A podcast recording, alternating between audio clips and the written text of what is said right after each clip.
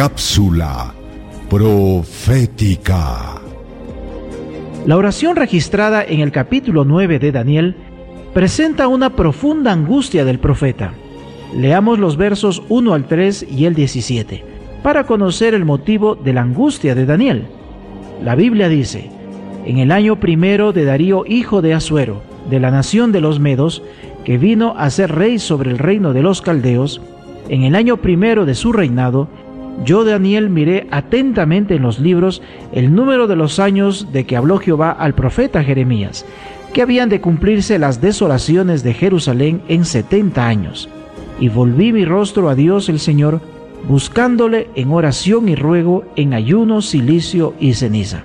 Y el verso 17 añade, Ahora pues, Dios nuestro, oye la oración de tu siervo y sus ruegos, y haz que tu rostro resplandezca sobre tu santuario asolado por amor del Señor.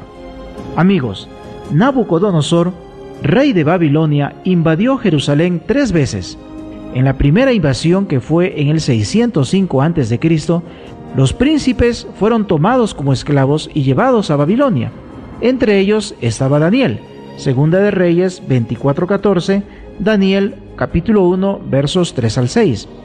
La ciudad de Jerusalén y el templo de Salomón fueron destruidos en la tercera invasión babilónica. Esto sucedió en el año 586 antes de Cristo. Segunda de Reyes, capítulo 25, versos 8 y 9. Ahora, a través del profeta Jeremías, Dios predijo que el cautiverio babilónico duraría 70 años. Jeremías 25:11. Y que después de este tiempo, él mismo levantaría un libertador. Esta profecía se cumplió en Ciro, quien hizo la obra de repatriar al pueblo nuevamente a Jerusalén. Isaías 45.1.